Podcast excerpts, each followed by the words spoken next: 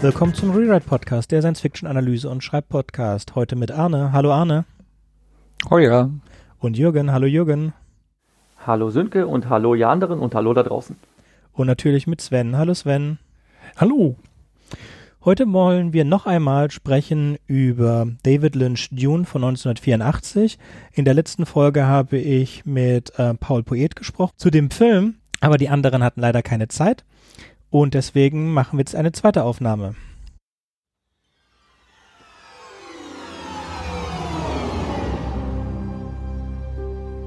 A beginning is a very delicate time. Know then that it is the year 10191. The known universe is ruled by the Padishah Emperor Shaddam IV, my father. In this time, the most precious substance in the universe is the spice melange. The spice extends life. The spice expands consciousness. The spice is vital to space travel. The Spacing Guild and its navigators, who the spice has mutated over 4,000 years, use the orange spice gas which gives them the ability to fold space. That is, travel to any part of the universe without moving.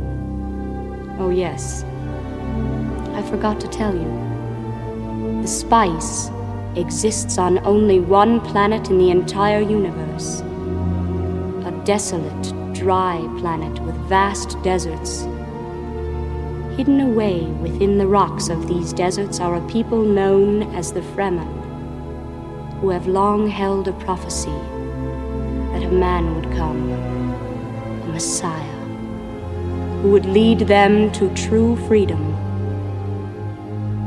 The planet is Arrakis, also known as June. Wer möchte anfangen? Von wollen ist keine Rede. Obwohl ich mal ausnahmsweise nicht so über zu motzen habe, weil ich den Film irgendwie amüsiert geguckt habe und ihn genossen habe. Also ich möchte da gleich mal einen Gegenpol setzen, denn ich habe den Film in meiner Jugend zum ersten Mal gesehen und in Vorbereitung auf die Sendung mir jetzt nochmal angeschaut und dachte, boah, der ist ja noch schlechter, als ich ihn in Erinnerung hatte. Das lasse ich jetzt erstmal so stehen und wir werden dann im Laufe dieser Sendung begründen, warum ich recht habe. Ich gebe dir ja recht, er ist bockenschlecht, aber ich habe ihn genossen, weil ich bin ein riesen äh, HR-Ginger-Fan. Äh, ähm, weil der halt einfach die Tattoo-Welt und die Fotografie sehr beeinflusst hat, unser kleiner Lieblingsperverser aus der Schweiz. Und ich bin ein riesen Alien-Fan und die Anspielungen hat man in dem Film gesehen, seiner Designs. Und man hat halt auch diesen Effekt gehabt. Ich habe den Film jetzt zum ersten Mal gesehen und ach, der hat auch mitgespielt und der auch und die auch. Das ist eher so ein Who is Who raten in jungen Jahren. Also ich meine, der Rest ist wieder Dune. Also völlig verworren und am besten auf unter LSD-Einflüssen zu gucken. Aber ich habe ihn genossen. Ich habe nicht gesagt, dass ich das, den Film toll fand. Ne, das mag sein, das mag sein. Also es ist natürlich interessant, äh, irgendwelche Leute, die dann erst später zu ihrer Größe kommen mussten, wie Patrick Stewart, den kannte man da jetzt, also ich zumindest zu der Zeit kannte ihn da noch nicht. Ähm, und äh, andere, ähm, die tauchen da alle auf. Das ist zwar gut und schön, also man kann jetzt mit diesem nostalgischen Unterhaltungswert das sich anschauen, aber ähm, wenn man halt überlegt, was zu dieser Zeit auch schon gemacht wurde und was sogar in einem Jahrzehnt davor schon produziert wurde, dann äh, verzeihe ich das nicht, Filme so schlecht zu machen und da hilft auch kein Giga-Design.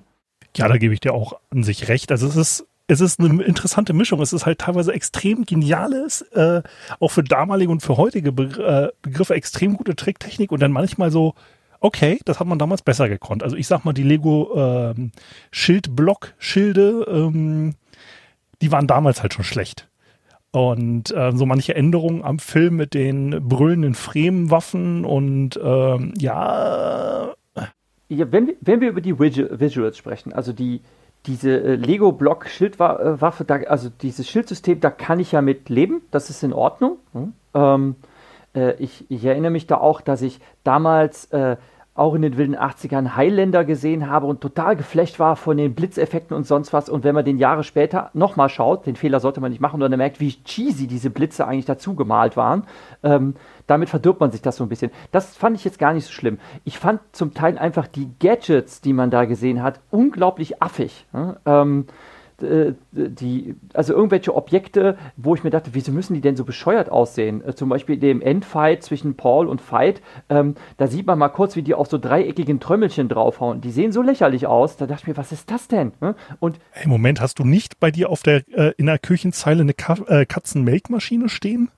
Ja, genau, oder der Schwachsinn, diese Katzenmelkmaschine, was soll das? Das ist, das ist so alt. Das ist, ich meine, Gut, wenn der Film trashig sein soll, dann ist es ja okay, aber der Film hat ja zumindest den Anspruch gehabt, irgendwie ernsthaft zu sein und dann, dann so ein Quatsch da einzubauen. Äh?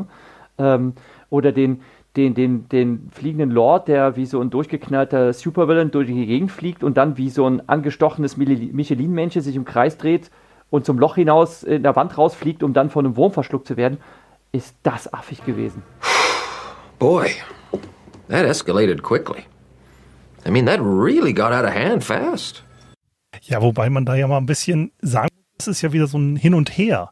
Du hast ja hier Effekte, also wir reden ja von einem zweiten Film an sich. Der erste Film ist ja nie existiert, da habt ihr ja lang und breit drüber geredet.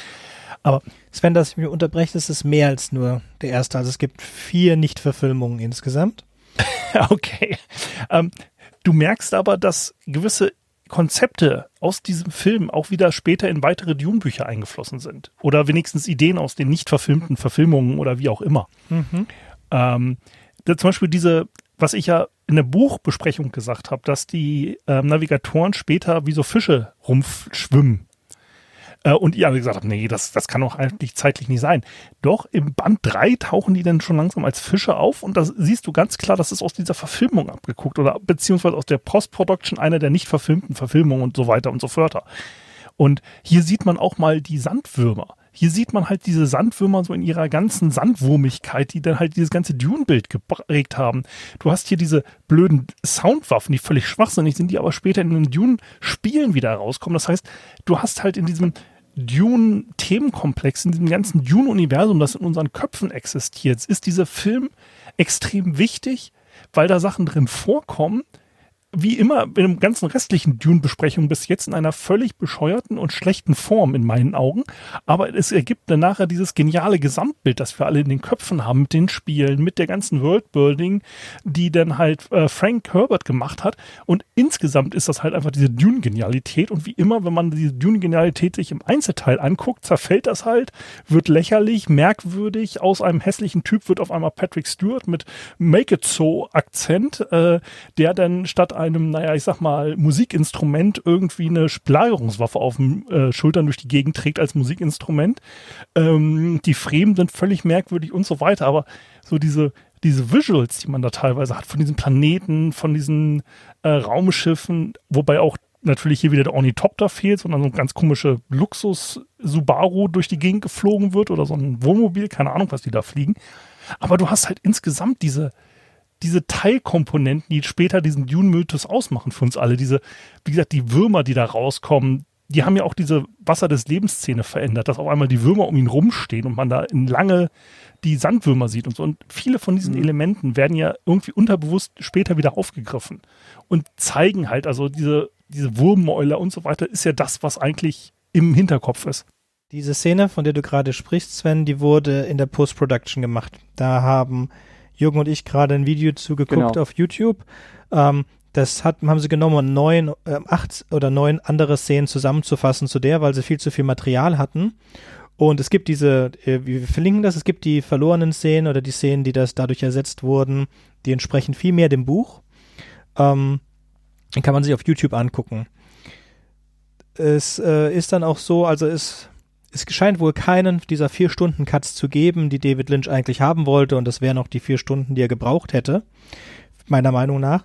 Aber er hatte, äh, hatte genügend Material für einen Großteil davon, ist aber nie in, in die Post-Production damit gegangen, sondern sie haben schon da gewusst, dass sie es weit kürzen müssen. Und dann hat ihnen das Studio gesagt, er muss diese inneren Monologe, die man ja auch eigentlich sagen kann, dass die im Buch vorkommen, die David Lynch aber gehasst hat, die muss er da reinbringen. Ja, die hat nicht nur David Lynch gehasst, also diese bescheuerten Monologe die ganze Zeit. Also, brr. Das ist, das ist eine interessante Sache, denn äh, mich hat das natürlich an etwas anderes erinnert. Ähm, Blade Runner haben wir auch in der Podcast-Episode besprochen und da gibt es ja auch verschiedene Versionen von. Und in der Urfassung, also in dem ursprünglichen Theatrical Cut, gab es noch äh, diesen kommentierenden Erzähler aus dem Off, äh, der auch ein paar Zusammenhänge erklärt hat. Und das ist hier bei Dune halt auch zum Teil notwendig gewesen, äh, weil du sonst halt überhaupt nicht klarkamst damit. Und, Na, äh, sagen wir, es wurde gemacht. Ob es jetzt notwendig ist, ist eine andere ja, äh, Frage. Moment, es wurde gemacht, weil das, wie man es gedreht hat, sonst nicht zu verstehen gewesen wäre. Und ich bekenne jetzt hier, ich äh, bin hier derjenige in der Runde, der keinen literarischen Hintergrund hat, was die ganze Dune-Welt betrifft. Ich habe mir den Film wirklich nur angeschaut, ohne irgendetwas zuvor darüber zu wissen, also ohne die literarische Vorlage zu kennen. Einfach um mich dann auch zu fragen, würde ich das verstehen, wenn ich die Story dahinter nicht kenne? Und ich sage, nein, das verstehst du nicht.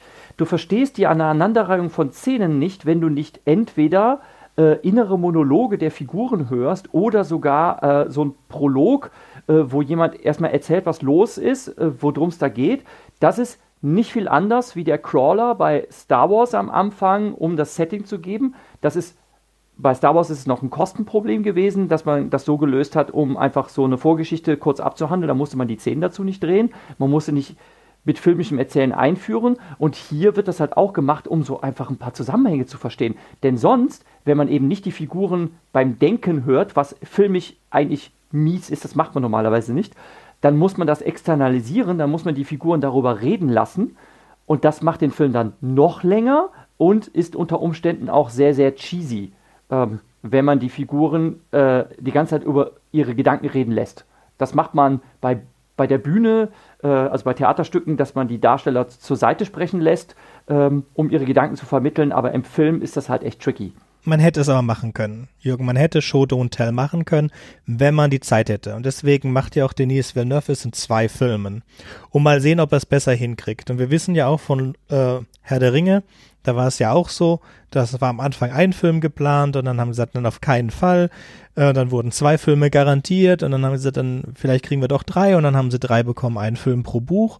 Und die Bücher an sich sind ja relativ dünn und dann hat das ja, ja, ganz okay geklappt. Man hat immer noch Sachen weggelassen, die einigen Leuten sehr wichtig sind. So was Dune angeht, haben wir ähm, ein Riesenproblem, was Sven gesagt hat, dass äh, für ihn der Dune-Kosmos besteht aus allem, was es dazu gibt.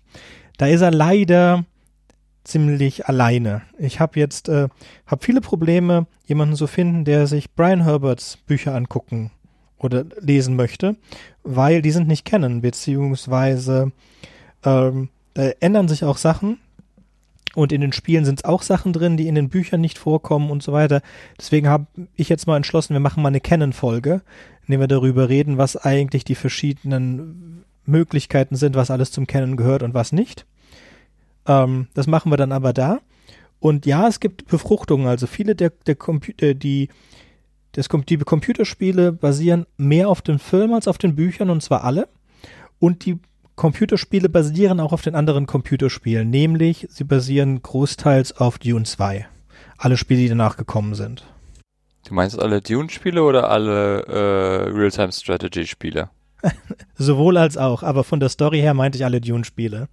Also das erste Dune-Spiel, was ich kenne, das spielt eigentlich die Story des Films nach und äh, das, das zweite ist dann, äh, ist dann so ein, so ein äh, Strategiespiel, äh, wo du halt so äh, äh, Fabriken baust und Einheiten verschiebst und so weiter. Okay, das ist mh, hm, korrekt. Dazu machen wir aber auch eine eigene, eigene Episode. Und auf diesem zweiten Spiel, da sind Änderungen drin zum Buch und diese Änderungen, die führen sich durch. Was auch Sinn macht, weil das, das nächste Spiel ist dann Dune 2000, dann Emperors of Dune, äh, Battle, Emperors of Dune und so weiter. The planet Arrakis, known as Dune. Your battle for Dune begins. Now.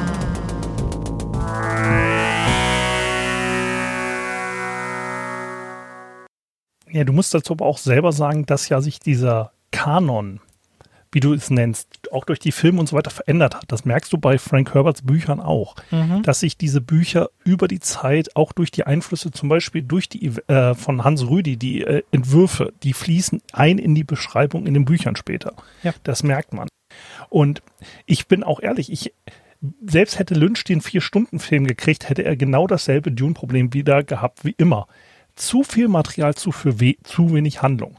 Ich muss sagen, diese 90 Minuten waren sogar noch zu lang in meinen Augen für gewisse Sachen, weil manche Sachen waren überflüssig in die Länge gezogen.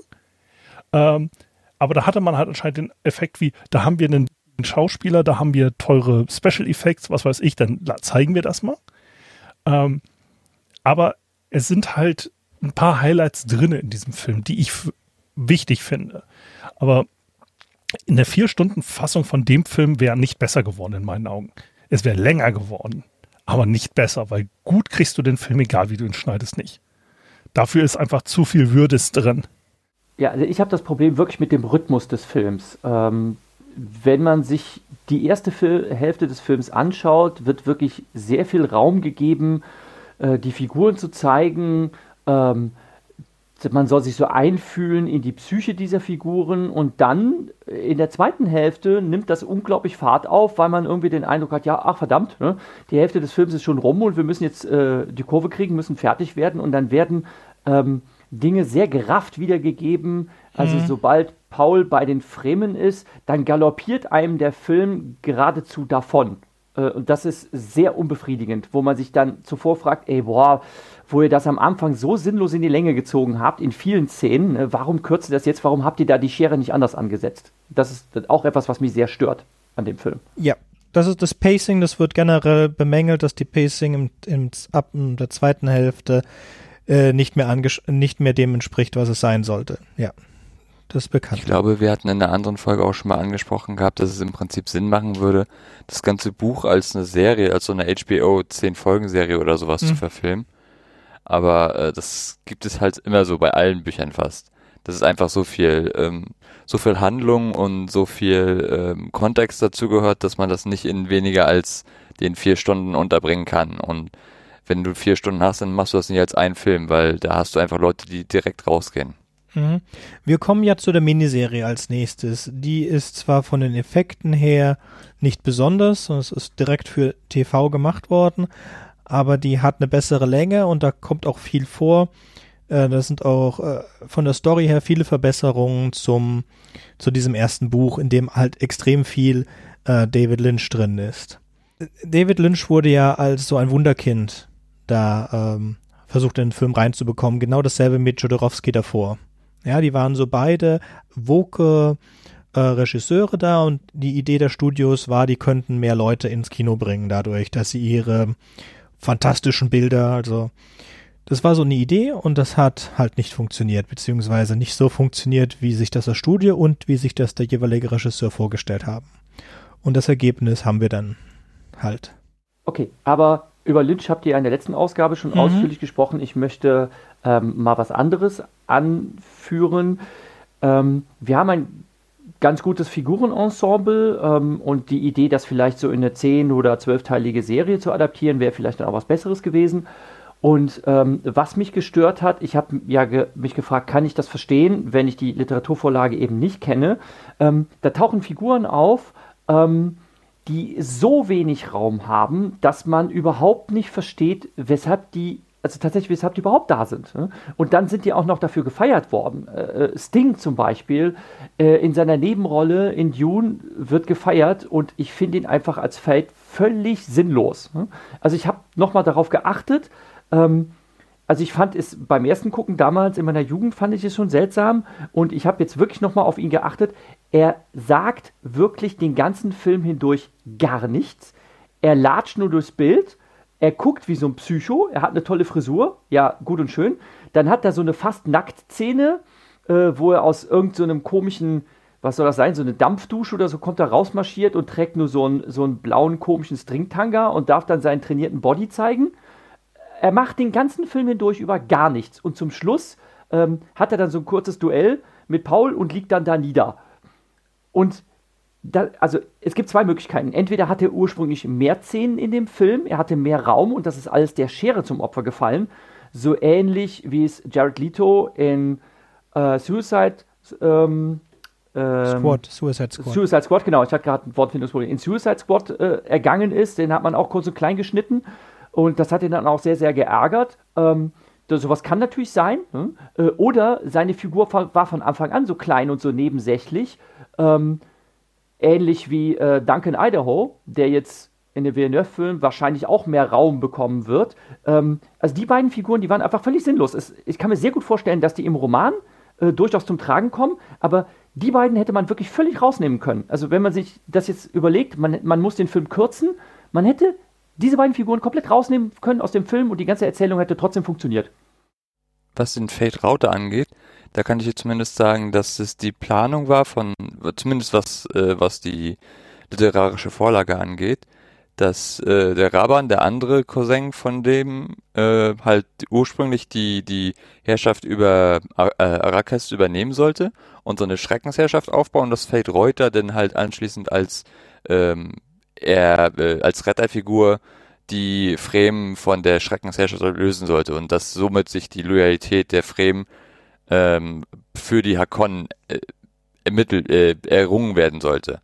Bloß mhm. ist es halt im Film nicht durchgekommen und äh, äh, Fate Rauter als im Prinzip nur noch übrig gebliebene Figur ist dort halt umhergewuselt und hatte dadurch, dass halt Raban wirklich bis zum Schluss eine äh, die die die Herrscherrolle war äh, auf Arrakis, nachdem die Hakonnen halt Arrakis wieder übernommen hatten, dadurch hat er halt seine ursprüngliche Figur, seine ursprüngliche Rolle ähm, im Buch, also die, die er im Buch hatte, hat er halt im Film nicht mehr gehabt. Mhm. Und das mit der Nacktszene ist im Wesentlichen, äh, weil er halt nicht wirklich nackt, aber wo er halt im Lendenschutz rumgelaufen ist. Ähm, ich denke, das war einfach dazu da, um zu zeigen, dass der Baron halt, äh, im, im Buch ist er offensichtlich böse, aber im Film ist er wesentlich bösartiger noch noch so das, das typische Hollywood, er ist hässlich, also muss er böse sein. Und äh, mhm. äh, wie können wir ihn noch böser machen? Äh, oh halt ja, die, die Trinkpackung, die Trinkpackung. Diese sinnlose Szene, da irgendwas zu zerquetschen, um es zu trinken. So, diese ganzen Szenen hätte man ohne Probleme streichen können und es hätte dem Film nicht geschadet. Nein, hätten sie, hätte sie nicht, aber das ist alles David Lynch, äh, das ist David Lynch. Das ist seine Eingabe, was er da gerne in dem Film hatte drin haben wollen. Und ähm, es stimmt, es ist, ähm, ist das nicht buchgerecht? Ja, man hätte, wenn, wenn es nur um den Film geht, hätte man Raban und Fate Router zusammenlegen können und mit einer kleinen Änderung und man wäre das Ganze losgeworden. Man darf aber nicht vergessen, äh, Dune ist das meistverkaufte Science-Fiction-Buch aller Zeiten. Und damals gab es auch schon Fans. Und Fate Router ist im Buch halt viel wichtiger und das ist noch viel, ähm, viel wichtiger bei, ähm, Duncan Idaho, weil Duncan Idaho trägt, ist eine der Hauptfiguren bis in den Gottkaiser. Das, das glaube ich auch tatsächlich. Also wirklich, ich habe das gesehen und ich dachte mir, da wird so ein Bauhai um Duncan Idaho gemacht in dem Film, aber er macht er macht gar nichts. Er, er, ist zweimal kurz zu sehen und da dachte ich mir, okay, das muss irgendeine Figur sein, die im Roman wahrscheinlich wichtig ist und dann tut man den Fans den Gefallen und gibt dem ein bisschen Screentime, aber er macht einfach gar nichts. Ne? Und dann dachte ich mhm. mir, okay, hm, wie, wie würde so die Fangemeinde damit umgehen, wenn sie ihn komplett gestrichen hätten, hätten sie rebelliert, aber man hat überhaupt keinen Platz, ihm irgendwie ja. was einzuräumen in dieser Verfilmung. Und da dachte ich mir, okay, entweder hätte man ihn ganz weglassen können oder zusammenschreiben können mit anderen Figuren, äh, die auch viel zu wenig machen. Also da, gibt, da hätte es Möglichkeiten gegeben, ja. Jürgen, ich kann dir das in einem Satz erklären. Es ist unheimlich wichtig, dass er stirbt, weil er wird im zweiten Buch wiederbelebt. Und es ist so eine Running-Sache, er wird immer wiederbelebt. Und er wird über mehrere tausend Jahre wiederbelebt. Und deswegen muss er sterben. Ansonsten macht okay. es keinen Sinn. Es ist sowas, was du nicht streichen kannst. So, die Sache äh, mit Fate, der hat mehrere Szenen, in denen er entwickelt wird. Äh, das Fate Router ist ein sehr intelligenter, sehr hübscher, sehr niederträchtiger Mann, der sein, sein, den Baron beerben möchte und der Baron möchte sich auch durch Fate Router beerben lassen, will ihn aber vorher ausbilden. Und es gibt eine Menge interessante Szenen im Buch. Vor allen Dingen ist eine Kampfszene, in der wir halt lernen über Fates vergiftete Klinge. Und das ist die Klinge, die er dann auch im Endkampf anwendet. Ähm, natürlich ist das nicht so impactvoll, wenn du es nicht vorher in dem Buch gelesen hast und es fehlt komplett. Das wäre eine Gladiatorszene gewesen auf ähm, Gedi Primus. Ja, und die, ähm, das Ende, das, was wir auch verlinken werden, ist das äh, längere Ende. Das längere Ende entspricht mehr dem Buch, ausgenommen den Herzstecker. Den gibt's nämlich im Buch nicht. Da geht es nur um das, äh, da geht es nur um das Gift. Dass der in, in der verlängerten Endszene ähm, wird der Mentat aufgefordert von Fate Router, ähm, Paul zu töten mit einer vergifteten Klinge. Und äh, Paul sagt, töte mich. Äh, Tufir, du, ich werde mich nicht wehren, was nicht stimmt, was man durch einen inneren Monolog weiß, dass Paul darauf vorbereitet ist, aber er sichert sich so weiterhin die Loyalität von ähm, dem Mentaten als wohl auch den Freeman und dann stirbt er in seinen Armen und das passiert genauso im Buch, im Film auch. Aber im das Film. Ich auch gedacht, ja. Im Film spielt halt dieser Herzstecker, das ist eine David Lynch-Idee, noch eine Rolle. Und wenn man das rausschneidet, dann macht doch diese Herzstecker-Szene äh, am Anfang keinen großen Sinn mehr. Ja. Das Witzige ist, ich kann mich an diesen Herzstecker gar nicht in, äh, erinnern. Ich habe so nach dem Motto, oh, es ist Giga, es sind coole Entwürfe, cooles Zeug. Und bei der Story bin ich dann auch irgendwann mental wieder ausgeklingt, weil ich wusste, okay, es ist wieder Dune, zu viel Geblaber und sonst was und Merkwürdigkeiten. Ähm, dieser Herzstecker ist komplett an mir vorbeigegangen, während ich den Film geguckt habe.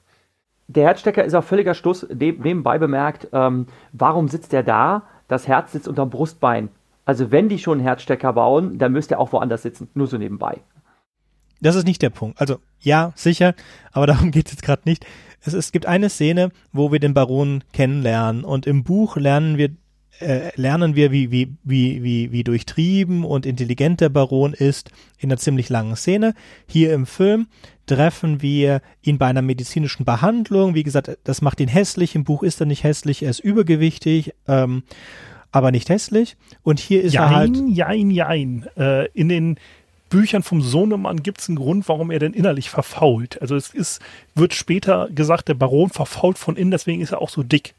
Der gibt so Gründe für. Gut, das ist dann wieder die Canon-Frage. Und Sven, ich finde es schön, dass du dich schon freiwillig gemeldet hast, die restlichen Brian-Bücher zu lesen, weil das sonst keiner will. Ich habe sie gelesen. Ich habe nur wie bei allen Sachen bei Dune langsam die Frage, möchte ich es mir nochmal antun? Das ist die einzige Frage, die ich mir stelle. okay, kommen wir zurück zum, was ich eigentlich sagen wollte. Diese Szene zeigt ihn halt als nicht nur ähm, dadurch, dass er, dass er eine unschuldige Person durch das Ziehen des Herzsteckers tötet, als vollkommen wahnsinnig. Und nicht nur einfach bösartig genial wie in James Bond Willen, sondern wahnsinnig, wahnsinnig böse. Und der, der einzige, äh, der einzige äh, zweite Teil, wo dieser Herzstecker nochmal vorkommen würde, wäre am Ende und dieses Ende fiel der Schere zum Opfer. Und deswegen ist es komplett sinnlos mit dem Herzstecker. Dass der übrigens so verunstaltet ist, das soll ja auch so ein David Lynch-Ding sein. Äh, ist natürlich auch so ein bisschen dem 80er-Jahre-Flair geschuldet. Ne? Er ist abstoßend, er ist hässlich, er muss der Böse sein. Ähm, Jetzt hat mich das retrospektiv ein bisschen an Immortan Joe von Mad Max 4 erinnert. Ähm, ich frage mich, ob man da herausfinden kann, ob es da tatsächlich eine Inspiration für diese Figur gab. Denn man sieht am Anfang, als Immortan Joe vorgestellt wird, dass der auch sehr verunstaltet ist mit Geschwüren und sonst was. Äh, wo man dann auch denkt, okay, das muss der fiese Böse sein.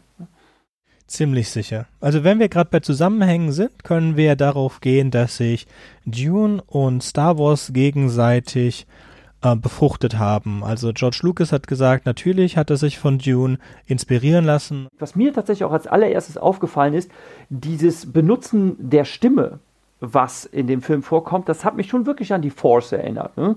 Äh, das sind nicht die Druiden, die ihr sucht. Ne? Fass meine Mutter nicht an. Ne? Also das ist ge genau dieselbe Richtung. Also Menschen äh, oder Wesen geringerer Intelligenz oder geringerer Willensstärke zu kontrollieren durch den Gebrauch der Stimme. Und das ist ja eigentlich die wahre Superpower von Paul Atreides. Das mit den Schallwaffen, das ist eigentlich Humbug. Ne? Ähm, eigentlich soll er diese große manipulative Kraft haben und hier im Film wird es halt schon magisch ausgeweitet. Dann Tatooine, wo die Star Wars-Saga beginnt, also wenn wir sagen, dass es mit Episode 4 anfängt, äh, ist ja auch wie der Wüstenplanet. Ja?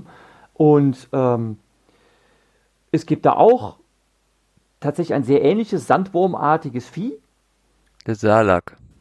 Genau, der Salak. Und ähm, der Spice ist auch, äh, ist auch erwähnt. Ne? Es gibt äh, auch ein Imperium. Ne? Es gibt viele Dinge, die auffallend, auffallend parallel sind, wenn man sich die mal gegenüberhält.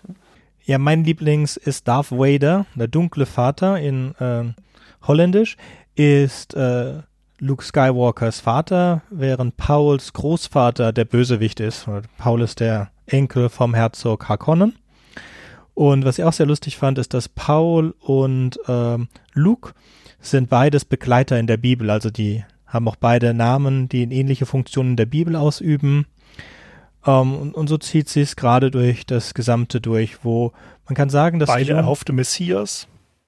Ja, beide erhoffte Messias. Und da ist auch dann, wo die Unterschiede, danke, danke Sven, da ist, wo genau die Unterschiede aufgehen, wo Luke der wirkliche Messias ist, ist Paul auch eine Art von Messias im Film, aber im Buch ist das ein hartes No-Go. Und ähm, wir haben jetzt nochmal nachgeguckt, dass das Ende wirklich mit dem Regen äh, Frank Herbert überhaupt nicht gefallen hat. Dass er das wirklich gehasst hat, kann man so sagen. Ähm, weil das würde nicht nur die Sandwürmer töten, sondern es gibt im Dune-Universum Universum nichts Übernatürliches. Es sind alles natürliche Dinge. Die Menschen können diese Dinge alle wegen bestimmter Intelligenz oder genetischem äh, Gedächtnis, aber da gibt es keine, keine übernatürliche Magie oder irgendwas in der Art. Keine Telepathie oder sowas. Genau, und das gibt es aber im Film. Eine Änderung, ähm, die wohl gemacht wurde, wie wir in der letzten Folge schon besprochen haben, weil es nicht mehr en vogue war, ist, dass die Weirding Ways, das ist die Kampfkunst der Bene Gesserit, dass die in die Weirding Module umgewandelt worden ist und das ist diese Soundwaffe, die die äh, die Atreides dann Nein, die Atreides ah. besitzen sie und die Fremen benutzen sie dann. Ja, korrekt, danke, Anne. Und ähm, sind dann auch in den Spielen sehr notwendig. Dann haben sie Schallpanzer in Dune 2 und von da geht's gerade bergab.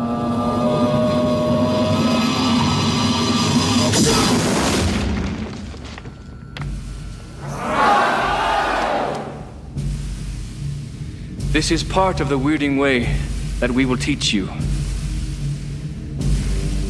Some thoughts have a certain sound, that being the equivalent to a form. Through sound and motion, you will be able to paralyze nerves, shatter bones, set fires, suffocate an enemy, or burst his organs. We will kill until no Harkonnen breathes Arakeen air. Ja, wobei ich das alles nicht verstanden habe mit diesem Modul. Also ich bin ehemaliger Soldat und mich hat es so gewundert, so, dass dieser Doktor, der sie ja verraten hat, den man im Film auch nicht versteht, warum er sie verrät. Ne? Also mhm. das kommt im Buch raus, bla bla bla, in einem Monolog, bla bla bla. Aber denn so, er, auf einmal explodiert die Waffenkammer, wo diese komischen Module drin sind. Die Wachen sind damit nicht ausgestattet, die können sich nicht irgendwie verteidigen. Äh, und dann haben die Fremen auf einmal diese Module. Wobei man sagt, Paul und seine Mutter hängen irgendwo in der Wüste rum. Woher haben sie die Baupläne, das Material, um die, die Dinger überhaupt zu bauen und die Fremen auszurüsten?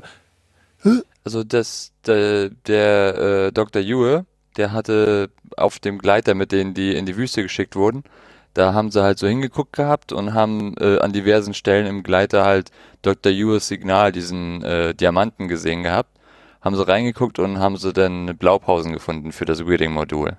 Das sieht man im Film, genau. Der, der, findet die Pläne, der findet die Pläne und die hat er dann halt dabei, als er zu den Fremen kommt. Ähm, wow, okay, da habe ich wieder mal ein kritisches Detail übersehen. Ja, aber, aber es stimmt tatsächlich, also diese, diese Schallwaffen sind schon, sind schon seltsam. Ne? Und warum sind die jetzt auf, alle auf einmal zerstört äh, und keiner von den äh, Stadtwach, äh, äh von den ähm, Wachen, Gardisten, wie auch immer man sie nennen darf, sind damit ausgestattet? Das ist irgendwie fraglich. Ne? Wie man die, das gesamte Waffen äh, Arsenal mit einem Streich durch ein gelegtes Feuer zerstören kann. Ähm, auch so ein bisschen cheesy, fand ich. Ähm, da brennt dann einfach so ein Setzkasten an der Wand. Oh Gott, unsere Superwaffen sind alle kaputt. Ne?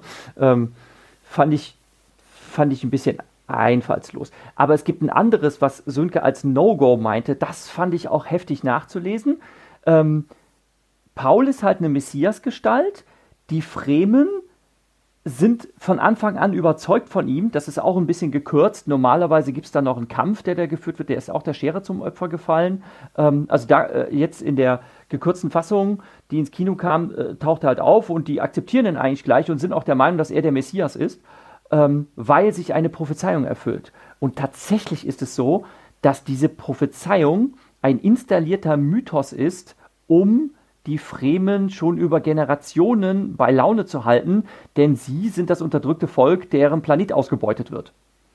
Und es fällt, ja? Was du nicht weißt, ist, dass die Missionare, Missionare Produktiva diesen Mythos auf jedem einzelnen Planeten in der gesamten von Menschen bewohnten Zone, also über 25.000 Planeten, etabliert hat. Ja, habe ich, mir, hab ich ja dann mir nachgelesen, nachdem ich den Film äh, ähm, geschaut habe. Und das finde ich halt erstaunlich, denn er ist halt da eine Messias-Gestalt, dem sie alle folgen. Er ist der Prophezeite, ne?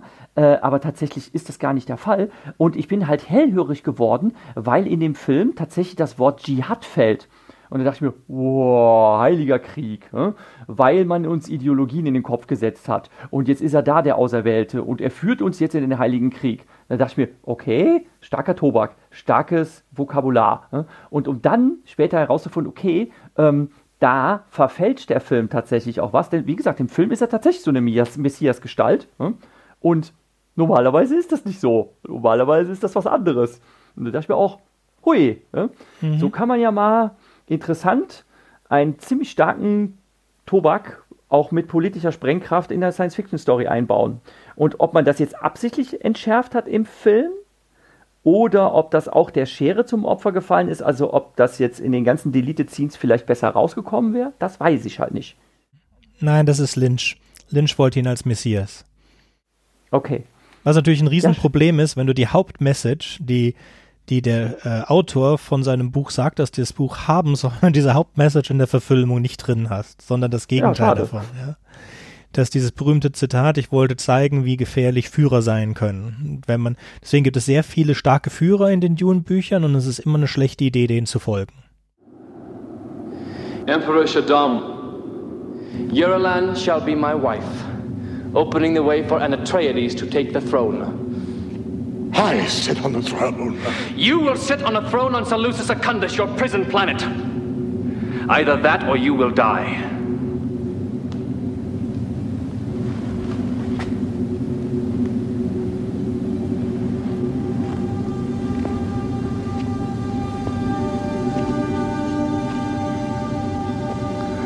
The princess shall have no more of me than my name. No child of mine nor touch, nor softness of glance, nor instant of desire. This is my promise to you.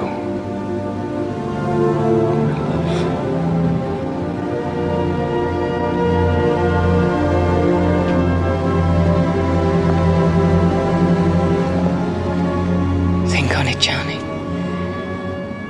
We who carry the name of concubine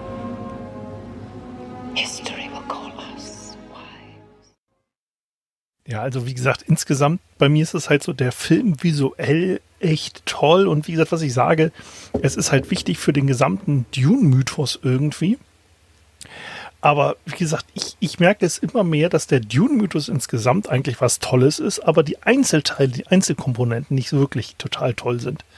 Und das also, fällt hier äh, bei dem Film auch wieder genau auf. Also, dass ich sage so, oh, Einzelkomponente, hm, naja, Sven, ich habe das Gefühl, du hast, äh, was Dune angeht, im Prinzip so einen Blick wie auf ein Mosaik oder wie, wie auf so ein äh, Kirchenglasbild, was halt wunderschön ist aus der Entfernung, aber je dichter du rankommst, desto krakeliger wird es. Ja, absolut, absolut.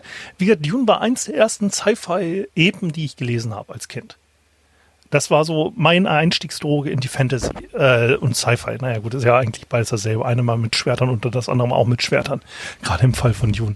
Ähm, und ich merke halt, wenn man das jetzt später liest und sich mit Schreiben ein bisschen auseinandersetzt, wird, ich schreibe ja nicht unbedingt aktiv, aber ähm, dass man dann halt lernt, okay, was ist gutes Worldbuilding und so weiter, so welche Fehler sollte man als Autor vermeiden und so weiter. Und da merkt man halt, dass hier all die Fehler eigentlich gemacht werden, dass das Worldbuilding insgesamt toll ist und das Ganze aber Ich gebe dir recht, das ist so ein, so ein bisschen, du siehst das glorreiche Glasfenster und dann guckst du dir das an und stellst halt fest, okay, die Lötleisten äh, an den Glasstücken sind halt echt nicht toll gemacht und so. Aber aus der Entfernung schön anzusehen, vor allem wenn er sich durchstrahlt. Ja, absolut. Also das ist halt genau das Ding, dass ich sage, so Dune mit den mit diesen Ideen, dieser ganze, diese eigene Ökologie des Planeten, das ist halt nicht nur so eine 0815 Abklatsch einer Erde, sondern du hast halt eine eigene Ökologie mit diesem ganzen Spice und so und du hast halt diese komische Raumfahrergilde, die halt, das hast du später, mh, hm, eins der berühmtesten deutschen Fantasy-Werke sind ja die Teppichweber oder wie sich das heißt. Hm, ich komme jetzt gerade nicht auf den exakten Titel. Haarknüpfer. Haarteppichknüpfer. Haarteppichknüpfer, wo dir dann auch beschrieben wird, wie sie da halt Menschen verwenden, um halt auch irgendwelche Raumstationen weiter zu betreiben und so. Und dieses Menschen einfach als Ressource nutzen, kommt halt bei Dune vor. Und es ist halt schon so sehr düsteres Universum und all sowas. Und das sind alles so Punkte, wo ich sage, da ist spätere Fantasy sehr, sehr, muss sehr, sehr dankbar sein für Frank Herbert, was er alles pioniert hat. Und ich glaube auch, äh, wir müssen diesem Dune 19, von, von 1984 sehr, also diesem Film sehr dankbar sein, weil er, glaube ich, viele Sachen gemacht hat, die heutzutage bei einem Sci-Fi-Film einfach zum guten Ton gehören. So grandiose Sets und einfach so dieses Over the Top. Ähm, was aber, wo ich sage, wenn man sich es genau anguckt, ist halt doof. Also mm. da gebe ich dir recht mit diesem Glasfenster. Das passt sehr gut, das die Analogie. Also ich unterschreibe das überhaupt nicht. Ich finde nicht nur den Film gut, aber vor allen Dingen die Bücher. Wobei ich sagen muss, dass es jetzt nicht her, hierher gehört, dass die Bücher einen reinziehen und dass man sie in der richtigen Reihenfolge lesen muss. Wenn man sie dann ein zweites Mal liest, ähm, könnte man seine Probleme damit haben. Aber ich finde den Film immer noch gut. Ja, ich kann, ich kann mit diesem Pacing leben. Ich habe ein bisschen ein Problem damit, da mit den inneren Monologen mittlerweile aber ich finde die Bilder, die Sets, das ist alles wunderschön. Und natürlich gibt es so Kleinigkeiten wie, warum tragen die Fremen keine Masken? Ja, die stecken sich diese Hollywood. Ja, ich weiß Hollywood. Das ist die, Arne, das ist die schlimme Antwort. Du, du, du kaufst dir keine teuren ähm, Schauspieler ein, wenn du nicht dein Gesicht zeigen kannst. Deswegen sind auch im Weltraum immer alle äh, Helme ah. durchsichtig. Hugo Weaving hat eine Maske getragen. Der hat einfach durch seine Stimme brilliert und durch seine Körpersprache. In V. Äh, nicht in VV wie Vendetta, ja. Mhm. Ja, Robocop und der letzte Dread-Film, der auch hervorragend ist, die verdecken. Bei Dread ist es wenigstens relativ bekannter Schauspieler. Die Fremen sind übrigens auch stark verfremdet, habe ich gelesen. Also das sind ja dann wirklich nur noch Statisten im Film. Die, die, ja. Also die machen ja die machen ja gar nichts, außer ihrem Führer hinterherzulaufen. Ja, dann hat er halt seine Leibgarde, die erkennt man an den rot beschmierten Schultern. Und das war's dann aber auch. Also so eine, so eine Kultur eines im Untergrund lebendes Volkes oder so weiter, da war jetzt irgendwie nichts mehr von übrig. Außer dass sie diese fancy Anzüge haben. Also die Frage, die man sich auch stellen könnte, ist, wir könnten jetzt ja mehr schneiden. Zum Beispiel genau diese Szene, die Jürgen gerade beschrieben hat mit den Schulterpads, die könnte man komplett rausschneiden, würde man nichts großartig verlieren. Aber wenn er den, den Film runtergeschnitten haben von seinen zweieinhalb Stunden auf 90 Minuten oder so, was bleibt dann noch übrig, wenn jetzt schon bei zweieinhalb Stunden so wenig da ist? Anne? Äh, was mich gestört hat persönlich bei dem Film ist, dass die, also ich habe damit gerechnet gehabt, dass die Fremen, die halt jetzt irgendwie 10.000 Jahre auf dem Planeten äh, Arrakis gelebt haben, also zwischen Ankunft und äh, jetzt, also weil das, das Universum spannt ja irgendwie, keine Ahnung, wie viel tausend, zehntausende Jahre, dass die Fremen halt äh, trotzdem alle im Prinzip weiß sind oder wenn überhaupt so äh, nordafrikanische, marokkanische Bräune haben und nicht halt, also ich, ich habe damit gerechnet, so in meiner geistigen Vorstellung, das ist ein Wüstenplanet, also äh, werden dort lauter braune bis schwarze Menschen rumlaufen, weil Wüste. Mhm. Da das ja alles Araber oder Nachkommen von Arabern sein sollen, ist das auch der Fall und wird im nächsten Dune-Fall auch so sein. Und im ersten Dune-Fall sind es halt Deutsche. Ja. Ja, wobei du da auch wieder sagen kannst, naja gut, die Sonne ist halt so schlimm, du gehst halt bei Sonne nicht raus. So, und da du immer nur nachtaktiv bist, müssten die dann halt alle auf einmal riesige Augen kriegen und halt können sie auch bleich bleiben. Also das ist so, da hättest du diese typischen Wüstentiere, die du ja auch hast, wie ein Wüstenfuchs oder so, Riesenohren, Riesenaugen und nachtaktiv. Also das könnte man auch argumentieren. Also ähm, wenn du sagst 10.000 Jahre Entwicklungszeit, wenn du überlegst, wie lange die Menschheit in gewissen Bereichen nur rumhüpft, dann könntest du auch so eine Richtung gehen, ohne größere Probleme. Also wenn sie aus der Sonne bleiben, dann sind sie halt blass. Aber ich glaube nicht, dass 10.000 Jahre als Evolutionsgrundlage reichen. Das ist, glaube ich, zu wenig. Das ist jetzt ein oder? ganz anderes Thema für einen ganz anderen Podcast. Witzig, also Ja. beziehungsweise nicht witzig. Ähm, ich finde es halt schon, dass der, dass der Liet Kynes und der Chef der Fremen, wie heißt denn der nochmal? Stilgar. Stilgar, dass das beides Deutsche sind, wenn ich mich nicht irre. Und dadurch komplett falsch besetzt, meiner Meinung nach. Und der Baron ist, glaube ich, auch ein Deutscher. Was jetzt äh, nichts dazu zu tun hat. Natürlich den Ach, gar Kaloi aus das Nein, nein. Boot, Himmel. Ja, ähm, der, der, der, der, der, der Leto Atreides ist äh, Jürgen Prochnow, das ist ein Jürgen Deutscher. Prochnow, genau. Dann mh, Max, das- von den Sydow Sydow als Dr. Max von Kynes ist Dr. Kynes, aber wer ist der Fremenchef? Everett McGill. Das Aber- hört sich nach einem typisch deutschen Namen an, wenn du Nein, mich nein. fragst. Nein, ich habe den verwechselt mit den, ich glaube dann der, der, ähm, der, der Stilgar, sorry, alles zurück, der Stilgar aus der Miniserie, das ist ein Deutscher. Aber Ah. anyway, äh, es ist kein, es sind keine Araber oder, oder so, was sie eigentlich sein sollten. Und die Sunni-Wanderer waren Araber. Vor Hm. 20.000 Jahren, bevor das losgegangen ist. So, wir könnten, ähm, also es ist überhaupt, gibt überhaupt keinen Grund, warum der Dr. Huey ähm, die Atreides verraten soll. Es ist auch so ein Problem in den Büchern, aber es wird in den Büchern wenigstens lang und breit dann erklärt, ob man das dann abkauft oder nicht. Weil in Büchern wird auch erwartet, dass du das abkaufst, dass diese, diese Doktoren so konditioniert sind, dass sie dich nicht verraten können. Es wird von niemandem, vor allen Dingen nicht von dem Mentat, in Frage gestellt, dass der Dr. Huey sie verraten könnte, sondern der Mentat, der nur mit Daten arbeitet, die er hat, der geht direkt davon aus, dass es Lady Jessica ist. Was auch selbst in den Büchern nicht klar genug gemacht ist, wie durchtrieben und was für eine Macht die Bene Gesserit darstellen, eine Macht, der du dir nicht entziehen kannst und deswegen heiratest du die, aber die halt tun, was sie wollen, die sogar so sind, dass sie dem Imperator fünf Töchter schenken, aber keinen männlichen Nachkommen. So mächtig sind die Bene Gesserit. Ja, das kommt eigentlich erst später, also man sieht es auch in dem Film, er hat auch fünf Töchter und ähm, aber in den Büchern ist das auch so eher so eine Nebengeschichte und das muss man aber verstehen, um zu verstehen, warum ähm, sie den, den Doktor nie verdächtigt haben. Und im Film war das überhaupt nicht nachvollziehbar. Was im Film gesagt wird, ja, äh, er trägt aber das Zeichen, dass er über jeden Zweifel erhaben ist. Also der hat diese Raute auf der Stirn. Ähm, und warum er sie verrät, wird zumindest angedeutet. Nämlich, äh, sie haben meine Frau, und dann sitzt, äh, vollendet er den Satz nicht. Ähm, also ist jetzt die Frage, haben Sie seine Frau als Geisel oder sonst was? Das ist ja als Erpressungsgrund immer ganz gut. Und später, kurz bevor er dann abgestochen wird, wird gesagt, hier, äh, du darfst deine Frau treffen. Und er ist dann ganz erstaunt, sie lebt. Wenn sie wirklich tot, wenn er so erstaunt ist, könnte man natürlich meinen, okay, wenn sie tot ist, dann ist ja Quatsch, warum es ein Druckmittel geben sollte. Aber da dann abgestochen wird, ist dann der Spruch wiederum klar, ja, du kannst deine Frau treffen im Jenseits. Das ist alles so ein bisschen holprig erzählt, filmig, finde ich.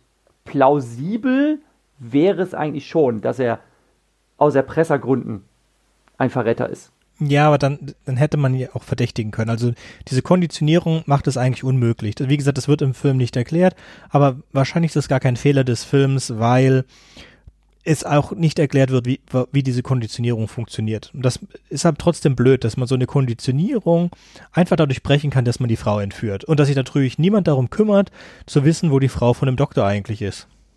Von deinem Leibarzt, den du, den du von deinem alten Planeten zu deinem neuen Planeten mitnimmst, aber kümmerst dich nicht drum, wo deine Frau ist. Das hatten wir, das hatten wir in Casino Royale auch. Da hatte auch niemand die Lady verdächtigt und dann hieß es, sagt Emma am Ende, ja, wir sind eigentlich gut, aber wir haben halt nicht alle auf dem Schirm. Da entschuldigt sie sich auch, ja, tut mir leid, wussten wir nicht. ne? Das kann immer passieren. Mensch, jetzt sei nicht so. Ähm, ja, also wie gesagt, das Problem, was einfach hier bei Dune bleibt, ist halt, dass Gesamthandlung zusammengekürzt werden müsste. Also, das ist ja schon beim Buch das mein Kritikpunkt gewesen, ähm, dass ja eigentlich das Hauptbuch, das erste Buch, wirklich sehr viel Worldbuilding ist. Und dieses Worldbuilding haben sie mit dem schönen Anfangsmonolog betrieben, dann haben sie sehr viel Sachen gezeigt, dann haben sie aber allein diese Szene mit diesem Navigator, dieser merkwürdige Auftritt äh, mit den Staubsaugern, die dann danach hinter noch wieder aufsaugen, und all so einen ganzen Kram, wo ich sage so, why? Dann haben sie diese Sprungszene mit dem Navigator. Das sind alles so Sachen, wo ich sage, es ist schön, es sieht cool aus, aber es ist eigentlich nur da, um Eye-Candy zu sein. Und die, es treibt die Handlung nicht voran. Und genau an diesem Problem, woran das Buch krankt, krankt der Film halt auch. Und deswegen, ich sage, eine 4-Stunden-Version wäre nicht besser, eine 90-Minuten-Version wäre wahrscheinlich auch nicht besser, weil du müsstest das ganze Drehbuch neu schreiben. Du müsstest Figuren rausschreiben, du müsstest die Handlung straffen und, und, und, und, und. Dann wäre es aber wahrscheinlich auch nicht mehr Dune. Mhm. Es wäre ich ein sag- cooler Actionfilm in der Wüste. Das wäre Lawrence von Arabien quasi auf äh, einem fremden Planeten. Gut, was Dune eigentlich auch ist. Also so gesehen, da ändert sich nicht viel. Ja, Sven, ich sag dir, äh, das wird jetzt vielleicht besser mit Dennis Villeneuve, aber muss es nicht besser werden. Es ist einfach ein extrem schwieriger Stoff. Und es ist nicht unmöglich, dass du das in einen Film reinbringst. Und jetzt die Frage ist, wie kriegt man die erste Hälfte so spannend hin, dass es ähm, das heutige Publikum mag? Wie kriegt man diesen sehr philosophischen Stoff umgeschrieben in einen Film, der auch noch Leute interessiert? Ja, den Cut, also wenn, wenn man das jetzt, wenn wir davon aus, also der, das Buch wird ja in zwei Teilen verfilmt werden anscheinend. Mhm. Und äh, wenn das so ist, dann würde ich ja davon ausgehen, dass irgendwo eine, ein Schnitt ist äh, innerhalb des Buches, also als Stelle gewählt. Und da würde sich ja anbieten, nachdem die, äh, nachdem die äh, Atreides der Verrat begangen wurde und dann land, landen Paul und äh, Jessica bei den äh, Araken, äh, bei den bei den Fremen und äh, überzeugen sie, sie aufzunehmen und so nach dem Motto, jetzt sind wir an einem guten Schnittpunkt, so dass quasi dieser ähm, viele Handlungsbögen abgeschlossen sind und äh, der zweite Teil würde dann damit beginnen, wie ähm, äh, Jessica und Paul die Fremen trainieren und wie die äh, wie die Revolution ihren Anfang nimmt und äh, dann endet das halt ganz zum Schluss mit dem Padishah Imperator, wie er halt gestürzt wird. Mhm. Könnte ich mir gut vorstellen. Ich denke auch, dass das ganz gut funktionieren könnte. Könnte ich mir auch ganz gut vorstellen, bloß so viel ich weiß, ist, was sie jetzt gedreht haben, nur der erste Teil und der zweite Teil ist noch gar nicht gegre äh, gegreenlit. Ähm, und da es äh, schon Szenen mit, mit Chani gibt und da Chani besetzt ist für diesen Film, funktioniert das nicht. Also es muss Doch, später natürlich. Also äh, Jessica und Paul, äh, wo sie aufgegriffen werden in der Wüste, sein. Ja, es muss ein bisschen später auch halt direkt sein. Chani. Genau. Es muss ein bisschen später sein. Aber ja, okay. Also irgendwo da, da denke ich auch, dass sie den Schnitt setzen. Also im, im, im Buch haben wir ja sogar diesen äh, Zeitsprung von ein paar Jahren, nach, äh, nachdem sie Fremen den, den Wheeling Way gelernt haben, die Kampfkunst der Bene Gesserit, bis zum äh, bis zur Ankunft, nein, nicht bis zur Ankunft, aber so nahezu Mhm. von äh, Fate Reuter, wo er sie ja übernehmen soll. Aber halt nicht, nicht mit der Flucht. Ich wollte nur sagen, mit der Flucht endet's nicht. Sie müssen noch mindestens bei den Fremen ankommen und dann halt, wir sind jetzt sicher und wir bauen uns was auf und dann schlagen wir zurück, Vater, ich werde dich rächen. Schnitt. Ja, genau. Es, es, es muss halt dieser Hoffnungsmoment kommen, Mhm. der dann halt, äh, wo dann ein Schnitt ist, so nach dem Motto, dass die Zuschauer wissen, ja, jetzt, jetzt haben wir die größeren Handlungsbögen abgeschlossen. Wir könnten hier Schluss machen, wenn wir den Film, wenn wir den nächsten Film nicht sehen wollen. Aber wenn es uns gut genug interessiert hat, dann gucken wir uns auch noch den nächsten Film an. Mhm. So, Ähm, zurück mal zum Hauptfilm, den wir jetzt heute besprechen Ja. wollten. Ähm, was mich gewundert hat, ist, äh, man hat eine ganze Menge gute Schauspieler oder später berühmt gewordene Schauspieler. Aber wenn man mal ehrlich ist, die Schauspielleistung in diesem Film ist nicht gut. Also äh, Patrick Stewart steht da so, als ob er Hamlet spielt oder so. Also der, der passt halt nicht. Der spielt da einen, ja noch nicht mal einen Offizier. Das ist äh, wirklich so, als ob er so einen mittelalterlichen König spielt. Ähm, der Mentat sieht, ist nur für mich Mr. Buschig Augenbraue, wo auch nicht rauskommt, dass er eigentlich Mentat ist oder so gefühlt. Ähm, der, äh, naja, der Bouncy Ball von bösem Herzog, äh, ja, der Kaloi als Herzog Atrides äh, macht auch nur seine Ich versenk das U-Boot-Szene und dann war's das an Schauspielleistung. Ähm, für mich rausgestochen sind eigentlich noch, dass man den Damen irgendwie die Schädel rasiert hat, damit sie die Bene Gesserit darstellen, was glaube ich im Film auch nicht ist, äh, im Buch nicht ist. Äh, das ist das Einzige, was mir da geblieben ist, dass diese Kostüme beeindruckend waren und so. Aber Schauspielleistung, ist euch irgendeine Schauspielleistung in Erinnerung geblieben? Ich mochte den Leto. Aber das kann auch einfach sein Gesicht gewesen sein. Also ich bin der Meinung, dass viele Figuren wirklich sehr schlecht verkörpert waren. Also ich gebe euch da vollkommen recht. Und ähm, Sönke, du hast ja gefragt, wie, wie äh, wird das funktionieren, die erste Hälfte dann zu erzählen, dass die Zuschauer am Ball bleiben und dass das nicht langweilig ist beim Wordbuilding. Ähm, die allererste Szene, wo man Paul Atreides zu sehen kriegt, ähm, ist, dass er da wie so ein Königssohn, er sitzt da irgendwie so wie der junge Kaiser Franz, ne, sitzt er da rum an seinem Sekretär und guckt sich auf so einem Screen die vier Planeten an, um die es hauptsächlich geht. Ne? Mhm. Ähm, okay, so kann man es den Leuten auch erklären. Ne? Und äh, dann kommen seine äh, zwei ihm nahestehenden Reihen, äh, einer davon halt Patrick Stewart, ähm, dann kommt diese sehr fragwürdige Szene, äh, wo sie dann zeigen, wie der Schild, dass es diese Schutzschilde gibt und dass er dann diesen äh, Dolchkampf da hat. Ja, und der nimmt den dann halt hart ran und sagt, ja, du musst immer kampfbereit sein und sonst was. Dann dachte ich mir, okay, da werden die Figuren vorgestellt und da wird so auch äh, vorgestellt, in was für einer Welt das ist. Aber es ist wirklich sehr, sehr hölzern gespielt. Und ähm, ich fand Jürgen Prochnow Schauspieler ich auch nicht toll. Also ich fand die eigentlich alle ziemlich lahm. Aber ich finde es ganz genauso, dass die Kostüme, Hairstyling, Make-up-Artist, die haben richtig tolle Arbeit geleistet. Also das fand ich alles sehr, sehr ansprechend. Und wenn dann noch ein bisschen mehr Handlung dazu kommt ne? und wenn man dann, ich weiß nicht, der Roman wird es wahrscheinlich hergeben, zur Not muss man halt Szenen dazu erfinden, ähm, für, die für filmisches Erzählen besser geeignet sind, damit man halt nicht irgendwelche Erklärungen aus dem Off nehmen muss, das immer blöd ist, habe ich ja schon drüber gesprochen, ähm, um den Figuren so ein bisschen mehr Charakter zu verleihen, ne, um die halt auch mal performen zu lassen. Ne? Dann äh, kann man auch so die erste Hälfte interessant gestalten. Ja, vor allem, sie haben ja auch Sachen erfunden, die nicht im Buch sind. Zum Beispiel, wo du schon die Schilder erwähnt hast, sie haben Waffen, also Pistolen jetzt erfunden, die ein Geschoss abfeuern, das durch die Schilde durchgeht. Das, damit haben sie ja die Hakon, die Atreides-Wachen getötet. Und das ist ja so, dass eigentlich ähm, Dune daraus hervorsticht, dass er sie eigentlich einen Fantasy-Roman schreiben wollte, deswegen er die Schilde erfunden hat, dass jetzt alle nur noch mit Messern kämpfen, beziehungsweise auch auf Dune dann wiederum die Schilde nicht funktionieren wegen statischer Aufladung durch den ganzen Sand und deswegen halt so andere Kampftechniken wieder funktionieren. Und das ist ja bewusst in diesem Dune-Universum drinne, dass man halt auf einmal mit Messern kämpft. Und jetzt haben sie auf einmal die Hakon wieder Schusswaffen, die dann kurz vor Auftreffen abbremsen und danach sich durchbohren und dann die Person töten. Das sind alles so, okay. Wenn ihr euch solche Sachen ausdenkt, dann hättet ihr auch andere Sachen in der Handlung ändern können. Das hat mich auch sehr verwirrt gehabt, als ich diese Szene im Film gesehen habe. Was geht jetzt ab? Mhm. Ich mochte die Film, die, die Szene mit dem Mentaten, wo er sich so das Licht ins Gesicht schießen lässt. Also diese, diese Kommunikationsszene, wo er so Morsecode oder so abbekommt, das fand ich ziemlich nett. Das gibt's im Buch auch nicht.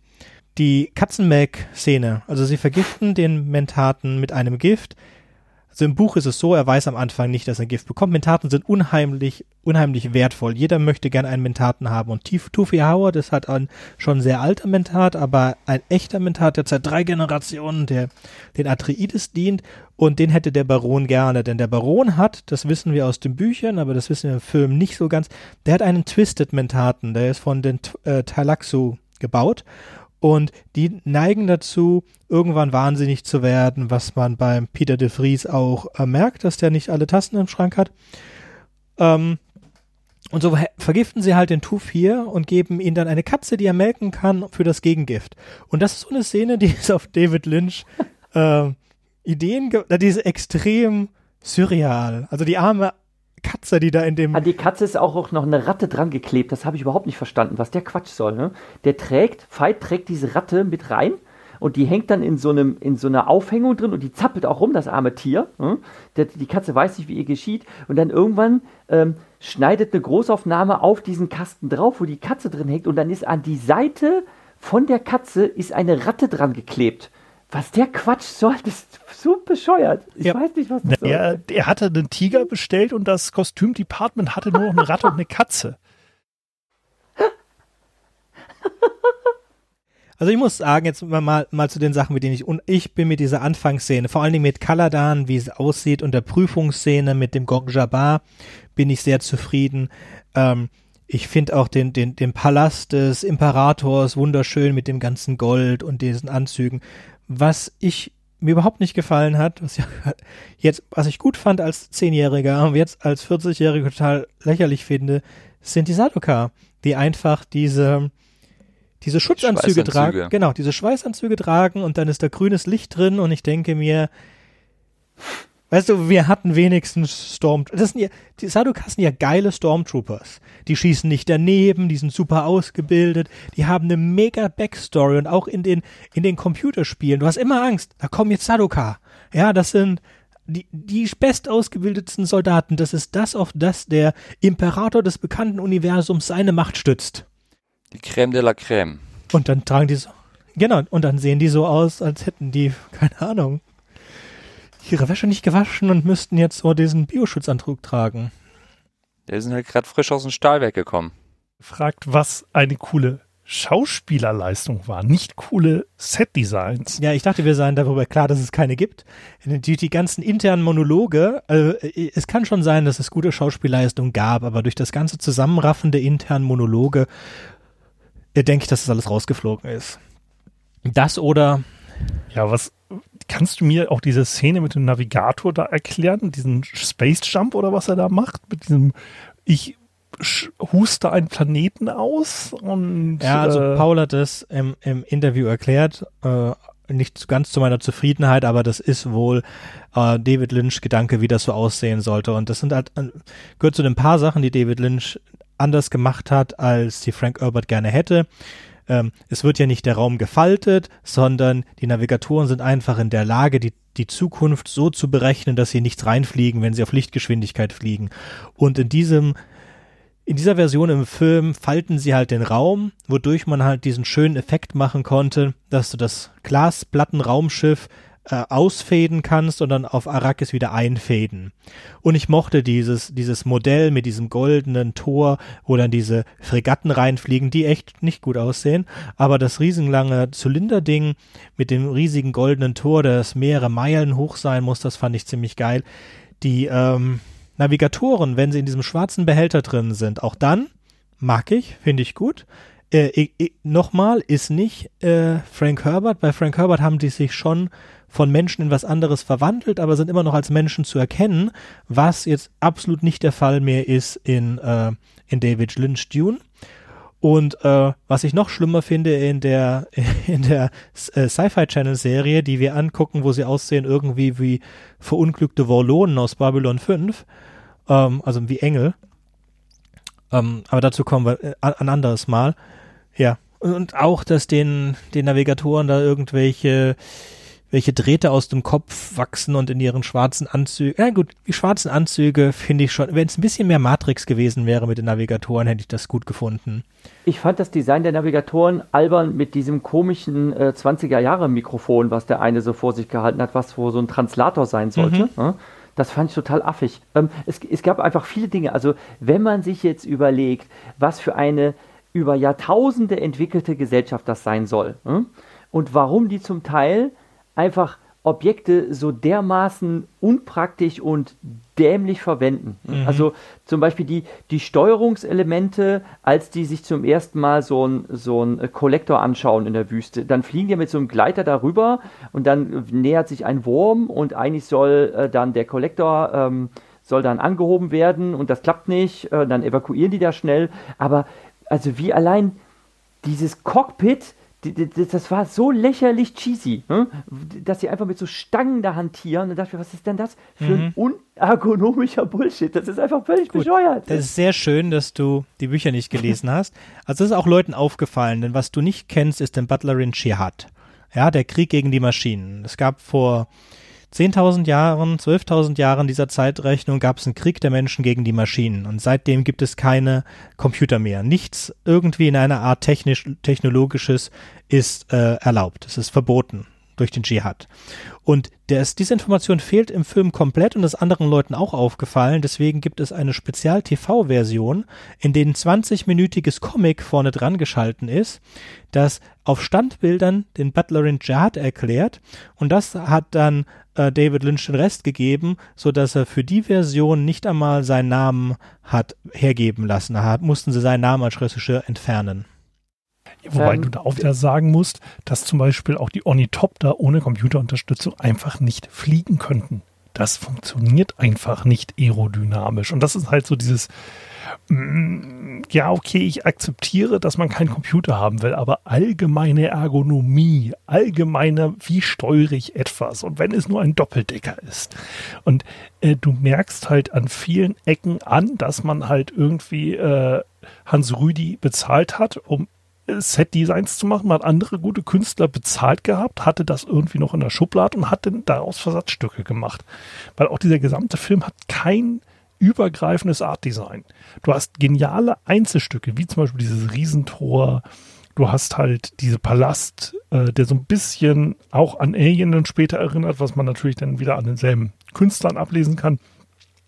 Aber du hast halt dann wieder Sachen, die dann wieder nicht reinpassen. Und das ist so ein, so ein absoluter Stilmix. Also du hast auch nicht so, dass du sagst, okay, ich erkenne den Fremen ihre Technologie an, ich erkenne Imperiumstechnologie, ich erkenne Atreides an ihren Klamotten. Also einzige, wo man so ein bisschen kann, sind die Hakon, die alle irgendwie aus dem günstig Ausverkauf für äh, Gummiklamotten äh, eingekleidet wurden.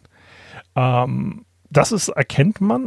Alles andere ist halt nicht so, ich sag mal, einheitlich. Und mhm. das, das, daran krankt der Film. Also die Welten, die Welten, Sven, finde ich, haben ein sehr gutes Design. Nur dann, wenn sie alle auf Arrakis sind, dann ist das alles weg. Und wir sind ja auch so selten auf, wir sind so selten auf Gidi Primus, wir sind so selten auf Kaladan, wir sind es, äh, man hätte es viel ändern können und man hätte auch die Spannung reinnehmen können.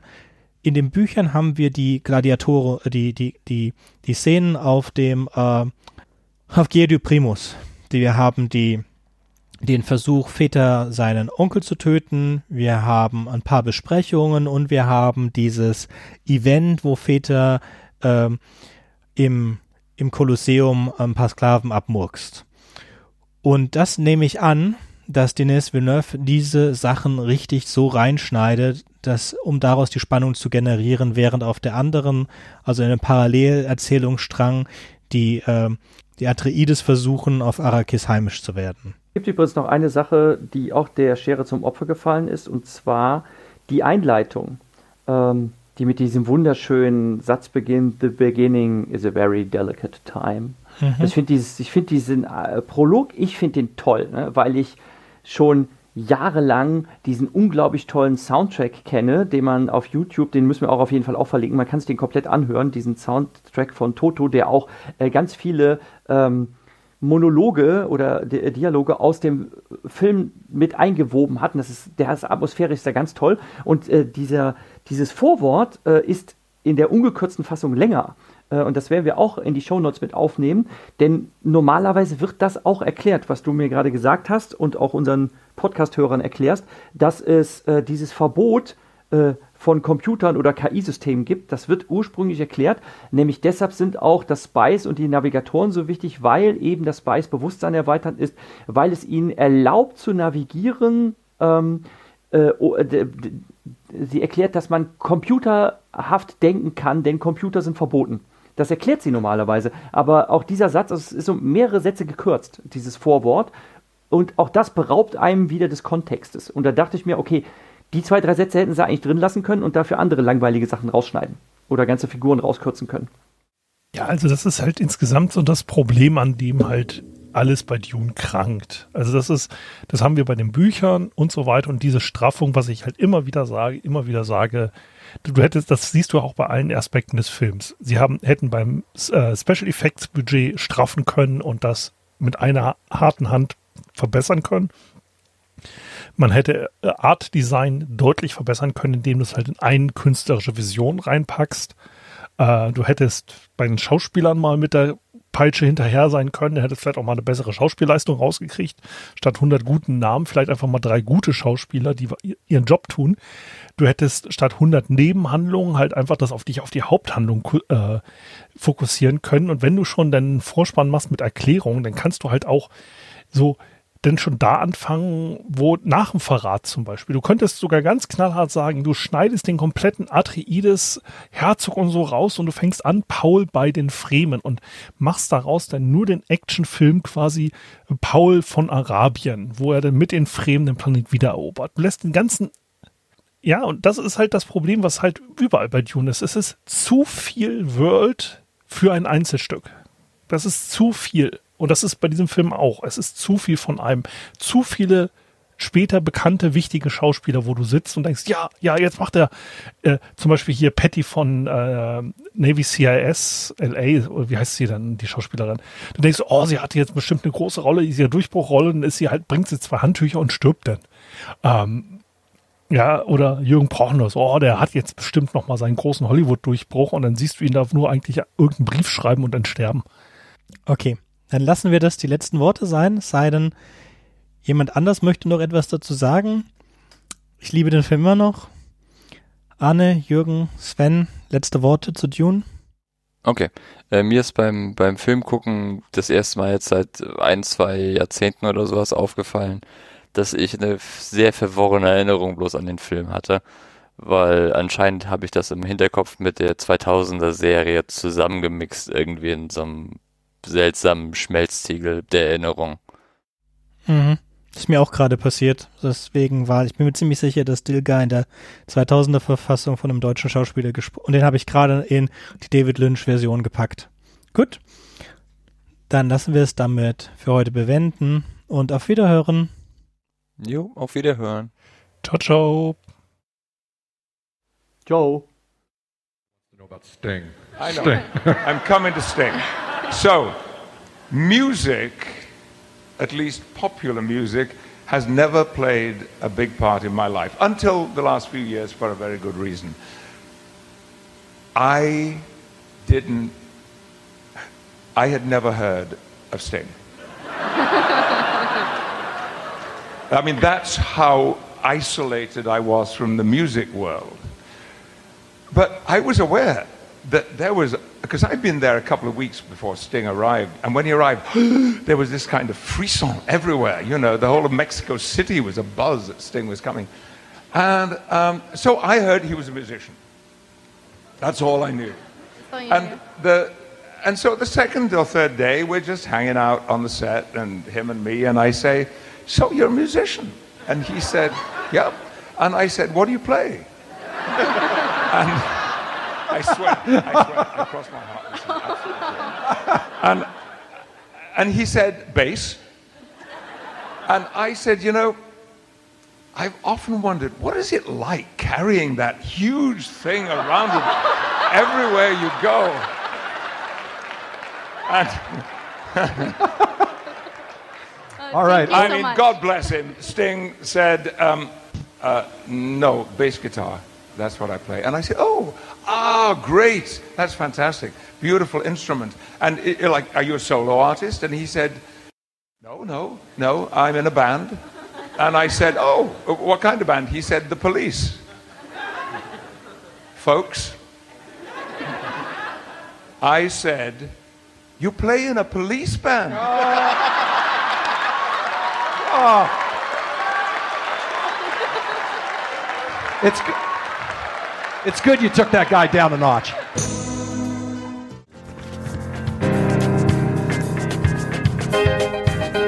Wartet, ich habe noch was vergessen. Wenn euch unser Podcast gefällt und ihr vielleicht sogar mitmachen möchtet, würden wir uns über Nachrichten von euch freuen. Ihr erreicht uns unter anderem über podcast at rewrite-podcast.de, Twitter oder Reddit. Über Kritik und Kommentare freuen wir uns natürlich auch. Ihr könnt uns unterstützen, indem ihr uns weiterempfehlt und bewertet, zum Beispiel auf iTunes, Spotify oder YouTube oder auf jeder anderen Podcast-Plattform, die uns führen. Zum Mitmachen braucht ihr nichts weiter zu haben als ein Headset und das kostenlose Programm Studio Link Standalone. Ihr könnt eigene Themen vorschlagen oder ihr sucht euch etwas aus unserem Sendeplan aus. Den Sendeplan und die weiterführenden Links findet ihr unter rewrite-podcast.de slash mitmachen. Und ihr könnt auch bei unserem Geschwister-Podcast Podyssey reinhören. Podyssey veröffentlicht alle zwei Wochen eine Kurzgeschichte aus den Genren Fantasy und Science Fiction. Wenn ihr ein paar von unseren tollen Podcast-Aufklebern haben möchtet, dann schickt uns einfach eine Nachricht mit eurer Adresse und wir schicken euch Aufkleber. Tschüss! Thank you.